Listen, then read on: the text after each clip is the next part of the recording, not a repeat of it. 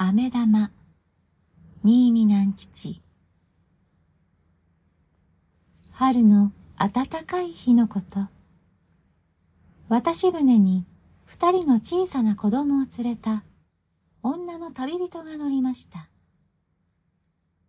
船が出ようとすると「おーいちょっと待ってくれ!」と土手の向こうから手を振りながら侍が一人走ってきて船に飛び込みました。船は出ました。侍は船の真ん中にどっかり座っていました。ぽかぽか暖かいのでそのうちに居眠りを始めました。黒いひげを生やして強そうな侍がこっくりこっくりするので子供たちはおかしくてふふふと笑いました。お母さんは口に指を当てて黙っておいでと言いました。侍が怒っては大変だからです。子供たちは黙りました。しばらくすると一人の子供が、母ちゃん、飴玉ちょうだい。と手を差し出しました。するともう一人の子供も、母ちゃん、あたしにも。と言いました。お母さんは懐から紙の袋を取り出しました。ところが、飴玉はもう一つしかありませんでした。あたしにちょうだいあたしにちょうだい二人の子供は両方からせがみました。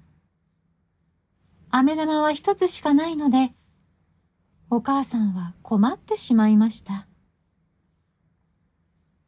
いい子たちだから待っておいで。向こうへ着いたら買ってあげるからね。と言って聞かせても、子供たちは、ちょうだいよちょうだいよと、だだをこねました。居眠りをしていたはずの侍は、ぱっちり目を開けて、子供たちがせがむのを見ていました。お母さんは驚きました。居眠りを邪魔されたので、このお侍は怒っているのに違いない、と思いました。おとなしくしておいで。と、お母さんは子供たちをなだめました。けれど子供たちは聞きませんでした。すると侍が、すらりと刀を抜いて、お母さんと子供たちの前にやってきました。お母さんは真っ青になって子供たちをかばいました。居眠りの邪魔をした子供たちを侍が切り殺すと思ったのです。飴玉を出せ。侍は言いました。お母さんは恐る恐る飴玉を差し出しました。侍はそれを船のへりに乗せ、刀でパチンと二つに割りました。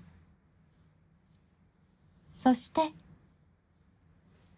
それ。と二人の子供に分けてやりました。